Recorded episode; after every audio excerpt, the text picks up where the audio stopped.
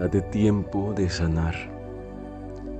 Porque algunas veces la prisa no nos permite disuadir el valor de las heridas y corremos el riesgo de subir a un tren inexacto o detenernos en una estación que no nos llevará ni a lo bueno, ni a lo agradable, ni a lo perfecto.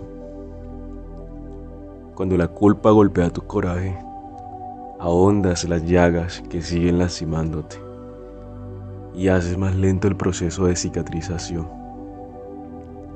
Así que no se trata de correr hacia el próximo vínculo que te dirija a los traumas pasados, sino de anhelar un encuentro en el aire con la persona que llama a los enfermos. ¿Qué hacer cuando pierdes el ritmo? Asegúrate de desmontar tu equipaje más pesado para poder curar los cortes más profundos. Sanarte es un arte que requiere amarte y el amor siempre navega despacio.